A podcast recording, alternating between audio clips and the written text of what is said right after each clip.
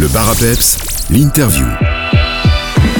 Nicolas Lacroix, alias Nico en vrai, est notre invité du jour. Nous allons parler spectacle et humour. Bonjour Nicolas. Bonjour. C'est à l'école primaire que Nicolas réalise qu'il abrite deux personnes en lui, l'une timide et discrète qui se fait oublier dans un coin de la classe, l'autre qui découvre le pouvoir du rire en reproduisant des sketchs vus à la télé. Alors, 20 ans plus tard, Nicolas, es-tu fier du chemin artistique que tu as parcouru?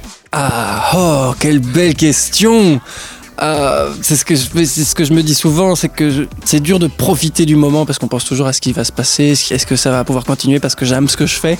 Et du coup, oui, il faudrait que je prenne du recul et, et je pense que je me dirais que oui, c'est sûr. Mais là, je suis tellement dedans, ah, c'est dur. En tout cas, euh, ta maman est fière. Si on écoute le spectacle, Oui, ma mère me dit que c'est bien, alors moi je la crois.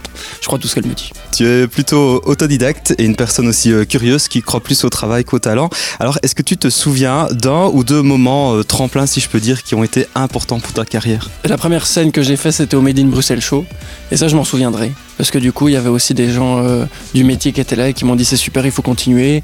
Et donc, c'était ça. Puis aussi, bah, la rencontre avec Guillaume, vous détend, ça c'est sûr. C'est devenu mon producteur, un ami aussi. Puis, euh, il y a aussi le- les frères Taloche, avec qui j'ai travaillé euh, il y a longtemps. J'ai travaillé avec eux pendant 5 ans, c'est ça qui est drôle.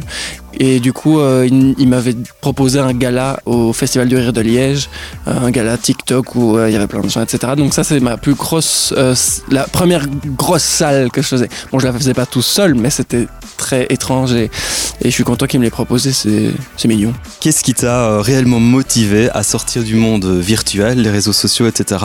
et à passer justement sur les planches et te confronter un public qui est bien réel Bah, je pense que la question va dans les deux sens, tout comme qu'est-ce qui m'a pris d'aller faire des choses virtuellement? non mais en fait, je veux depuis que je suis tout petit faire de la scène, ça je le sais. Et du coup, je pense que pendant le confinement, comme euh, tout le monde s'embêtait, ben, je me suis dit, bah, c'est maintenant, peut-être que d'abord voir si je peux faire rire les gens à distance avant de peut-être me prendre euh, un four sur scène, tu vois.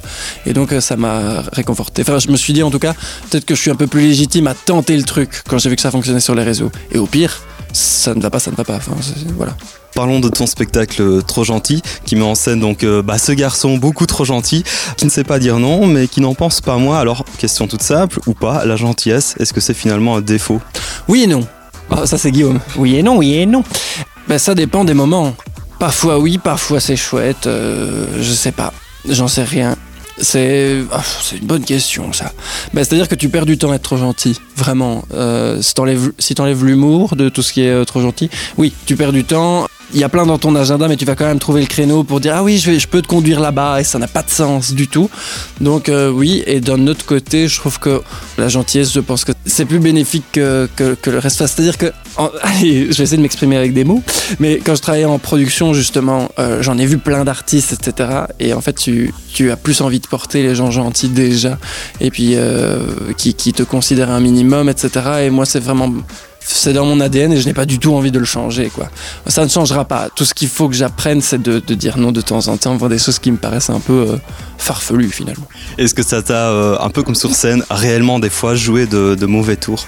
Oh, mais des anecdotes. Bah, C'est-à-dire que on n'était pas parti sur ce titre-là, mais quand je, à chaque fois en écriture avec Guillaume, euh, je lui racontais oh, aujourd'hui j'ai eu ça, là j'ai eu ça, là j'ai eu ça. Il me disait c'est bon, là le titre de ton spectacle. Et il me dit toujours ta vie c'est un vaudeville. Il me dit pourquoi ça t'arrive à toi? Par exemple, j'ai une dame à la fin d'un spectacle, elle a sorti son ticket de course et elle m'a dit Regardez, j'ai acheté ça, ça, ça, ça, ça. Elle a fait tous les articles. Elle me dit Est-ce que vous trouvez ça normal que j'arrive à 80 euros? Mais moi, il m'arrive que des trucs comme ça, par exemple. Pourquoi moi Je ne sais pas. Alors concrètement, pour ceux et celles euh, qui seraient juste de venir te voir euh, lors des prochaines dates, Bastogne, Spa par exemple, ou encore Marche, est-ce que tu pourrais quand même nous citer euh, quelques thèmes que tu abordes durant le spectacle? Alors j'aborde le thème, c'est un peu une ligne du temps en fait, outre la gentillesse, de voir ce qu'il y avait avant, j'aime bien regarder ce qu'il y avait avant, de voir ce qu'il y a maintenant et ce qu'il y aura plus tard, ce que ce sera les dictées dans 10 ans, les messes, etc. Et euh, donc euh, sont abordées la sexualité, j'essaie de faire comprendre un peu subtilement que que je préfère les, les, les, bah, là finalement. Est-ce que c'est vraiment subtil? C'est vraiment la question que je suis en train de me poser. Ensuite, ben voilà, c'est ça, c'est un petit peu tout ça. J'adore me dire, bah, plus tard, ça sera Aya Nakamura en dictée, etc. Donc j'aime voir ce qu'il y aura après et aussi me rappeler ce qu'il y avait avant. Mais pas trop de nostalgie, mais un peu quand même. Tu parviens finalement à évoquer des sujets de société avec une forme de légèreté, de détachement aussi, on pourrait dire, tant en faisant passer des messages euh, sincères et entiers. Est-ce que euh, c'est une façon d'appréhender ton propre quotidien? L'humour, c'est pour toi un puissant? Outil de communication, on peut dire, au quotidien? Ah oui, pour moi, il n'y a pas plus puissant. Parce que, et ça, je l'ai vu quand j'étais plus petit ou même encore maintenant, où en fait, tu peux désamorcer énormément de situations. C'est puissant dans le sens où à chaque fois qu'il y a un... Moi, je déteste les conflits, j'aime pas les tensions, j'arrive toujours à les apaiser. C'est puissant, c'est dingue. Enfin, l'humour, c'est universel et je me dis, euh, c'est une arme en fait, et, mais très gentil. Alors aujourd'hui, ton spectacle dépasse les frontières. Tu as des dates en Suisse, tu as des dates en France. D'ailleurs, un petit clin d'œil au public français. euh, Est-ce que euh, tu as le même ressenti ici et en France? Souvent, on, on a l'impression que les Français aiment bien justement l'humour belge sans filtre. On peut rire de tout chez nous. Oui, ça c'est vrai. Ben, en France, je vois pas énormément de différence. J'ai j'ai appréhendé extrêmement fort parce que on m'a diabolisé les Français. On m'a dit attention, c'est Paris, c'est Paris, c'est la Tour Eiffel. je dis d'accord. Et du coup, j'avais très très peur. Et en fait, ça rit peut-être pas au même moment, mais tout aussi fort. Du coup, je me suis dit, oh, bah en fait, ils sont très sympas. Et j'y retourne toujours avec euh, plaisir. Et j'avais peur, justement. Et c'était un test aussi, toute cette date parisienne. Mais j'aime bien. Le public euh, reçoit bien le spectacle. Et du coup, euh, c'est cool. D'ailleurs, c'est un véritable succès. Des dates sold out. Tu t'attendais à un tel succès au début? En fait, pas du tout. Parce que amener les gens en salle qui te suivent sur les réseaux, c'est vraiment compliqué. Et du coup, c'est fou. Et je ne l'explique pas. Ça continue? Bah, encore et encore, comme disait euh, Patricia Cass. C'est vrai que les dates se, multiplient, euh, il suffit de, suivre tout ça sur les réseaux sociaux. Alors évidemment, Nico en vrai, bah, c'est sur Facebook, Instagram et TikTok.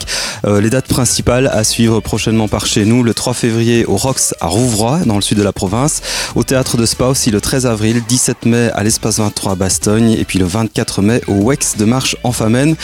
Le mot de la fin, c'est pour toi. Euh, Qu'est-ce qu'on peut te souhaiter d'ici euh, 10 ans? Une santé. Eh bien, euh, ça, ça résume tout. Mais c'est vrai, une santé, puis que ça, bah, que ça continue et je touche du bois. On verra bien.